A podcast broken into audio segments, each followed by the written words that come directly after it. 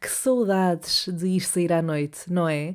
Eu acho que a última vez que saí à noite foi para ir a uma Beyoncé Fest ou então foi para ir a uma throwback party da RB e pop dos anos 2000. Pelo menos são essas duas aquelas que eu tenho mais presentes na minha memória. Eu acho que este ano não cheguei sequer a sair à noite sem ser ir até a casa de amigos ou ir beber um copo depois de jantar a um bar mas assim noitada, noitada, assim mesmo pela madrugada fora, eu já não sei quando é que isso foi. Por isso, hoje, Cherry, vou recordar aqui algumas peripécias de saídas à noite. Há uma possibilidade de este episódio se tornar cringe e constrangedor. Não nos responsabilizamos por qualquer sentimento de culpa ou sensação familiar que possa ser causada ao ouvir as seguintes histórias. Para mais informações, consultar o folheto informativo.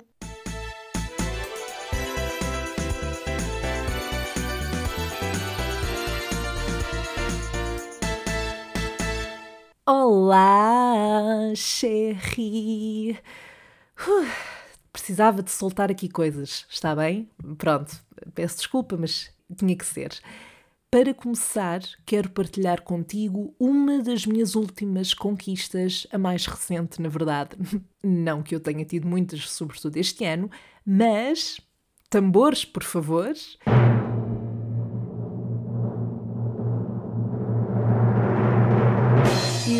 Entreguei finalmente a minha tese. Eu sei, eu sei. Uh, provavelmente isto não te diz nada, mas tendo em conta o stress que eu passei durante os últimos tempos, nomeadamente durante este último mês, é sem dúvida um alívio enorme. Não confirmo nem desminto que posso estar a usar este podcast como forma de me validar a mim mesma nesse sentido, mas isto para dizer que uh, me tiraram de cima dos ombros pelo menos uns 5 kg de stress. Eu até estou aqui com uma outra energia a gravar este episódio, não sei se estás a sentir, mas eu estou aqui toda energética, toda capaz de dançar o sangue. Não, também, também vamos ter calma.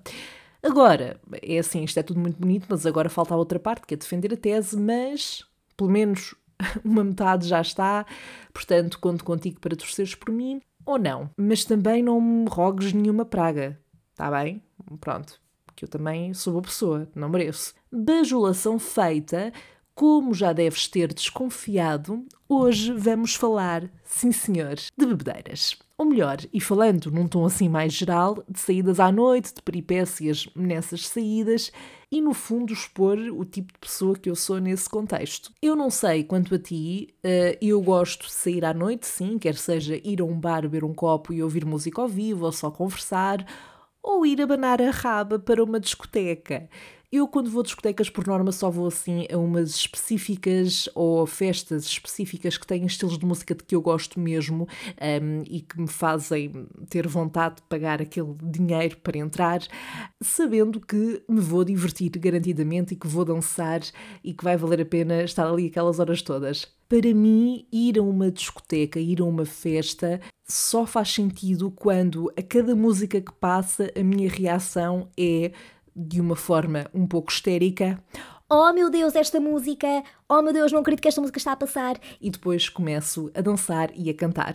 E é por isso mesmo que, como eu referi no início do episódio, eu adoro festas de throwback a músicas, seja dos anos 2000, seja dos anos 80, 90, porque é todo um mood e realmente eu divirto-me imenso. Um, eu não tenho paciência para pisar ovos em discotecas, lamento aquela música assim que é, que é mesmo, parecem martelos, eu não, eu respeito, e são géneros musicais e eu sei que há muita gente que gosta, mas eu preciso de sentir a música e eu não consigo sentir aquele, aquele beat que é sempre igual e eu às vezes já nem, nem me apercebo se é a mesma música, se já mudou.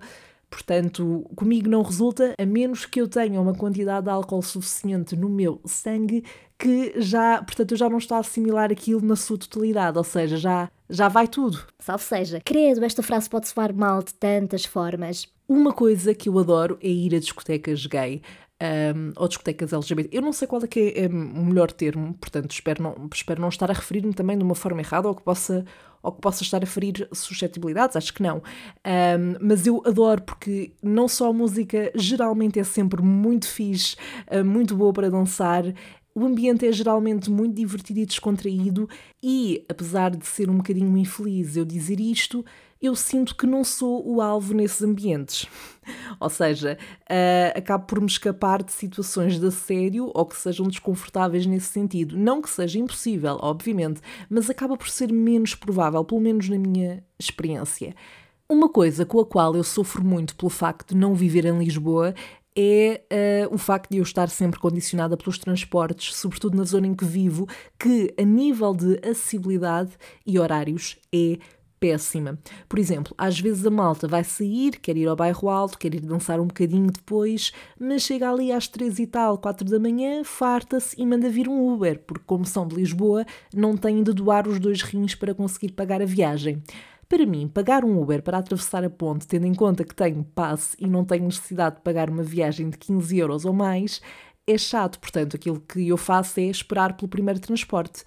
Um, e portanto, já aconteceu as pessoas irem embora e eu ficar a fazer tempo ou ficar a dançar sozinha quase até às seis da manhã para depois apanhar o primeiro barco. Não é que eu tenha hum, problemas em estar sozinha nesses contextos, mas claro que a pessoa farta-se mais depressa. Para evitar estas situações, eu tento sempre cravar a casa a alguém para ficar nessa noite e assim não há esse stress, mas quando isso não é possível, a mana aqui da margem sul tem que se desembardar. Eu houve uma altura em que já estava tão habituada a ficar esse tempo à espera que honestamente já não me fazia diferença, mas eu acho que se agora tivesse que repetir ia-me custar muito mais.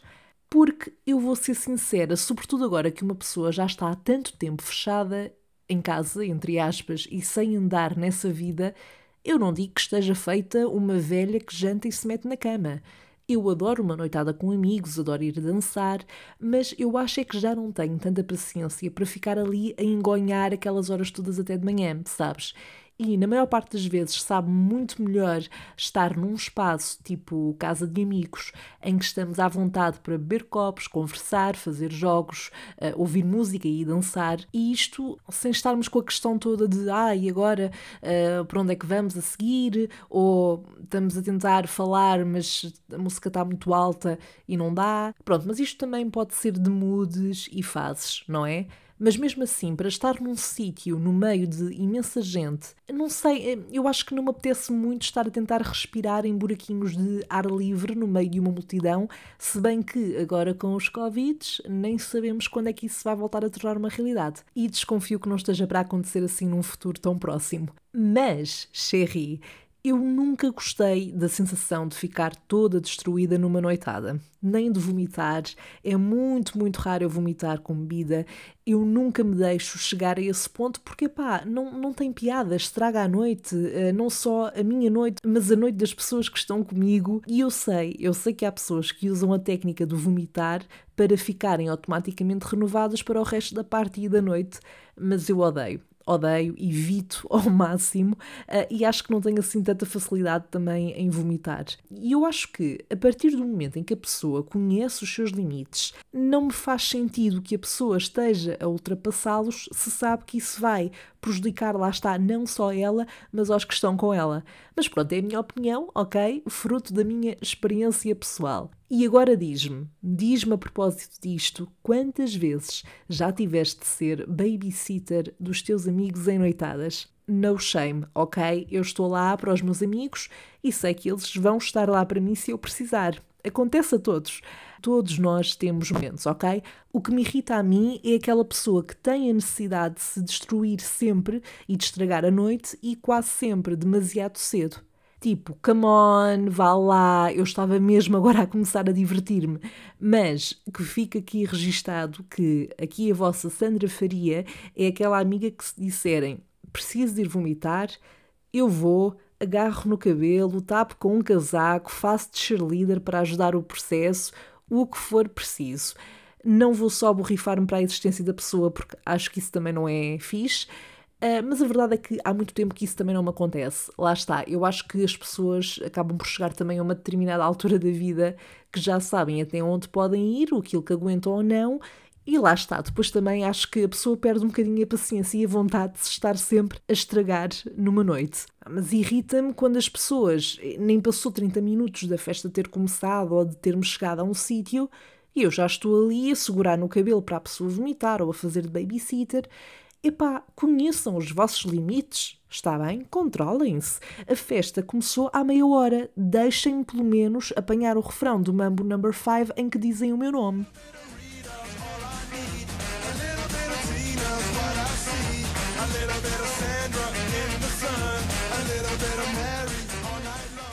Sempre que passa esta música numa daquelas festas de música dos anos 2000, por exemplo, eh, é um dos meus momentos preferidos da noite. Eu sei, super egocêntrico, mas eu fico mesmo feliz e a sentir-me super uau quando chega à parte do refrão.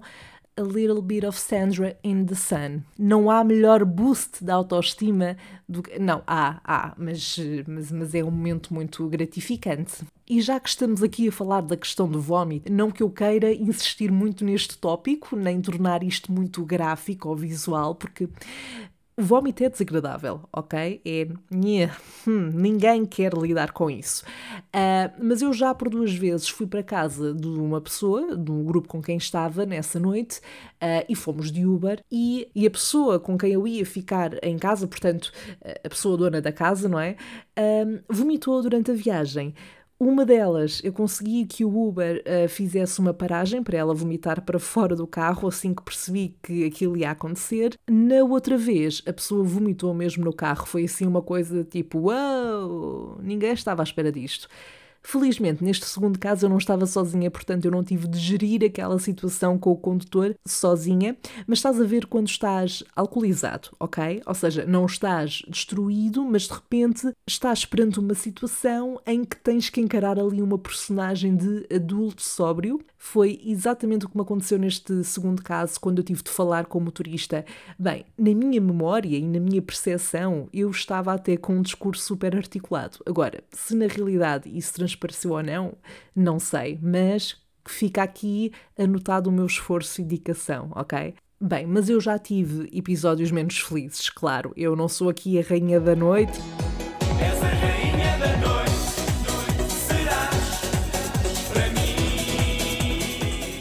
Não sou a mana que está sempre com tudo sob controle. Não, claro que não. Eu já tive os meus momentos menos felizes. Um, eu já precisei de babysitter. Não muitas vezes, mas já aconteceu. Lá está. É assim que a pessoa também sabe até onde é que pode ir, certo? Uh, não, não envolveu vómito, esta história que te vou contar, uh, mas envolveu uma Sandra bêbada que ia perdendo o seu telemóvel que tinha comprado há poucos meses. Eu acho piada a esta história agora porque teve um final feliz e porque foi uma das histórias, das poucas histórias que eu vivi em que tive uma coisa chamada sorte. É que foi mesmo sorte. E digamos que há uma tendência na minha vida para que eu tenha muito azar neste tipo de situações. Uh, mesmo sendo eu uma pessoa super cuidadosa com os meus pertences, esta história prova de como às vezes as coisas podem correr mal mesmo assim. Então, o que aconteceu foi que eu fui sair à noite com um grupo de pessoas com quem estava a trabalhar na altura e uh, pronto, fomos beber copos e etc. E chegou ali uma fase da noite em que eu estava bastante, bastante alegre, portanto sabia onde estava, sabia com quem estava, até nessa altura até estava com as minhas amigas uh, mais próximas, um grupo com quem eu costumava estar, e estava tudo mas estava tudo ok, estava tudo controlado, estávamos a divertir e a rir imenso, e isto foi no bairro alto. Portanto, estávamos no bairro alto, mas depois íamos encontrar-nos com uh, um grupo de pessoas que estava connosco, mas que já estava no Cais de Sodré, e portanto uh, o que nós fizemos foi então descer uh, do bairro alto. Acontece que antes disso nós estávamos num sítio e eu já não me lembro bem porquê, pousei a minha mala em cima de um carro que estava lá estacionado. Acontece que eu tinha o telefone na mão nessa altura e, portanto, quando eu pousei a minha mala, pousei o telefone ao lado da mala em cima do carro. Até aqui, tudo bem. Mas quando foi para então descermos, voltei a pegar na minha mala, mas naquele momento o meu cérebro assumiu que eu tinha tudo na mala e, portanto, a única coisa que eu fiz foi pegar na minha mala e ir embora. E portanto, lá fomos nós a descer ali aquela uh, rua toda de quem sai do bairro Alto para descer depois para o Cais de Sodré uh, e já tínhamos passado o Largo de Camões, estávamos a descer, a descer e eu não sei explicar, juro que não sei como é que me deu este instinto do nada, mas eu às tantas penso para mim no telemóvel, deixa-me cá ver o que é que eu tenho no telemóvel, não sei, eu não sei, lembrei-me de pegar no telemóvel. E quando abro a minha mala, começo à procura do telemóvel, à procura do telemóvel e não encontro o telemóvel em lado nenhum. E eu começo a dizer, eu lembro por acaso lembro-me bem disto, do meu pânico, a dizer: malta, malta, esperem, parem, uh, não sei do meu telemóvel, não sei, oh meu Deus, eu acho que o deixei lá em cima. Eu só dizia, oh meu Deus, eu tenho que subir, mas o telefone já não vai estar lá, eu acho que o deixei em cima daquele, daquele carro. Mas qualquer pessoa que passou por lá, uh, entretanto, viu e levou. Eu estava super em pânico, já estava quase a chorar, estava arrasada. Aliás, não, eu acho que estava a chorar mesmo. Pronto, muitas emoções, ok? A acontecer ali. Aliás, o pior é que eu já nem me lembrava, naquele estado, do caminho de volta ou da rua em específico onde tínhamos estado e onde estava aquele carro. Porque, como se calhar deves eh, saber, se conheceres bem o bairro Alto, uh, aquilo tem várias ruazinhas, não é? Assim por dentro. E foi numa dessas ruas, mas eu, logicamente, não me lembrava. Mas estava com uma das minhas amigas que tem uma memória fotográfica incrível e ela também estava bêbada, estávamos todas, uh, mas ela só dizia: Vamos, vamos, eu sei onde está. E não é que ela foi automaticamente, tipo GPS, dar exatamente ao sítio. E eu vou ser muito honesta, eu não estava com a mínima esperança. Eu já estava a aceitar que tinha acabado de perder o meu telemóvel. Mas nós chegámos lá e, Sherry, o meu telefone estava exatamente no mesmo sítio. Pois é. E foi neste sentido que eu te disse que tive uma sorte do caraças. Meu Deus, eu já tive situações menos à toa em que um, ou parti o ecrã, como aconteceu há pouco tempo, ou perdi, por acaso, eu não sei se alguma vez cheguei a perder o telemóvel. Já tive situações em que deu muito pior resultado e que o contexto em si não era tão uh, aleatório e não tão provável que uh, corresse mal, e neste caso, que era tão fácil uma pessoa passar por ali, ver, ver o telemóvel e ficar com ele, não aconteceu isso. Portanto, eu ao início nem queria acreditar, mas pronto, com isto, lá seguimos para o resto da nossa noite. Aquilo, entretanto, lá me passou, mas eu só pensava: oh meu Deus, oh meu Deus. Eu não sei se foi uma força do universo que jogou a meu favor neste momento, mas se tiver sido, muito obrigada, muito obrigada porque me poupou imenso dinheiro. Bem, uma outra coisa que me acontece várias vezes e provavelmente vais-te identificar com este cenário é fazer amigos nas filas para a casa de banho. Epá, e como eu odeio aquelas filas intermináveis para as casas de banho das mulheres, quando o nosso xixi está mesmo ali a gritar, a fazer de tudo para sair e ser livre, e nós só queremos que ele seja livre porque já é doloroso, sabes? E depois, lá está, eu não quero generalizar porque acho que nem todos os casos são assim. Uh, eu, por exemplo, acho que sou bastante rápida no tempo médio que uma mulher demora na casa de banho, nomeadamente nestes contextos, e I get it, ok? Às vezes é puxar puxar o colã, é puxar a calça, é equilibrar para não cair enquanto fazemos isso tudo, é muita coisa. Mas às vezes também as pessoas entram aos pares e metem ali a conversa em dia e demoram o triplo do tempo e eu fico a pensar qual é que é a necessidade de fazer isso. Uh, se tu és mulher e fazes alguma destas coisas quando há uma fila enorme de pessoas aflitinhas para fazer o seu xixizinho, por favor, não faças. Isso é tortura, ok? Claro que, lá está, não são todas as mulheres que demoram meio século para o fazer, e eu sou exemplo disso, só se estiver muito, muito mal, que também pode acontecer, não é? Mas é neste cenário em particular que às vezes dava jeito de ser homem. Que o homem resolve ali a situação num instante, ao ir a uma esquina e fazer o que tem a fazer. Uau, ok mais uma frase que pode ter soado muito mal. A coisa boa destas filas é que às vezes as pessoas lá está, falam e há conversas que são super interessantes. Pelo menos na altura parecem, não é? E em muitos dos casos eu nem sequer chego a saber o nome das pessoas, nem trocamos contactos nem nada.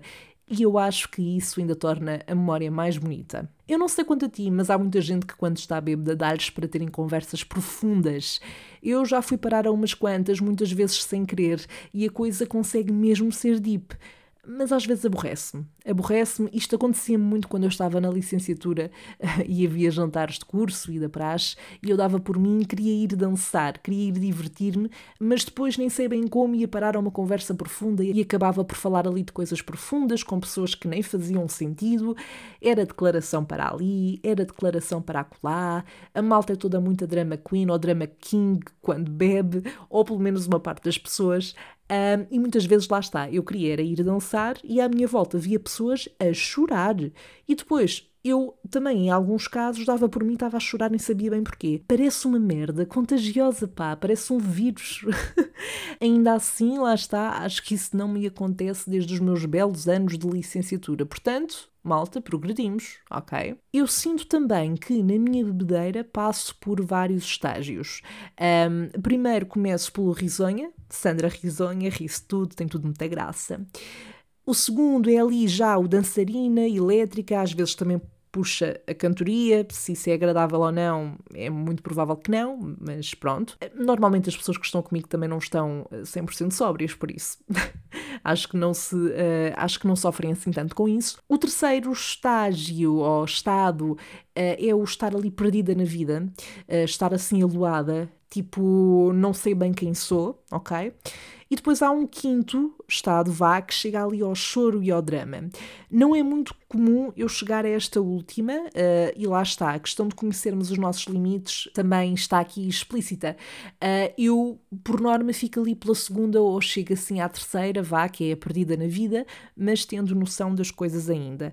Portanto, eu tento sempre evitar chegar a um estado em que uh, não estou mesmo bem e também estou a prejudicar a noite de alguma forma. Diz-me já agora também se te identificas com estes tipos de fases de bebedeira e se também tens as tuas próprias fases e estágios e estados de bebedeira. Depois há também a questão daquele tipo de bebidas que parece suminho e nós bebemos e bebemos e achamos sempre que ainda estamos sóbrios até ao dia seguinte em que nos começamos a lembrar e a pensar: hum, afinal já estava alcoolizada. É como diz o ditado: o pior cego é aquele que não quer ver. Eu queria mesmo encaixar aqui um provérbio português, desculpa, mas lá que a bebida às vezes nos deixa cegos, isso deixa. Bom, Sherry, partilha comigo se isto que acabei de relatar te soou de alguma forma familiar, se já passaste por situações parecidas e diz-me também que tipo de pessoa és tu numa noite de copos. Agora, para aliviar um bocadinho este tema e também não te deixar num estado de bebedeira com esta conversa, vou responder aos dilemas que me foram enviados durante os últimos dias para a rubrica O que é que a Sandra faria? Vamos a isto.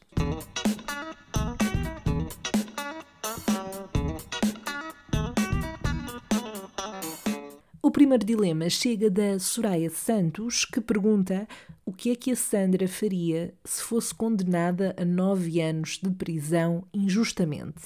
Bem, eu acho que depois de chorar muito, obviamente, e se eu tivesse possibilidade de o pagar, tentava arranjar o melhor advogado possível para ir a tribunal e conseguir provar que estava inocente uh, e que estava a ser acusada injustamente, pelo que quer que fosse. Isso, no melhor dos casos, acho eu. Agora, eu acho que qualquer pessoa nesta situação faria de tudo para provar a sua inocência, uh, mas sabemos que isso nem sempre é o suficiente. E nove anos é quase uma década da tua vida desperdiçada.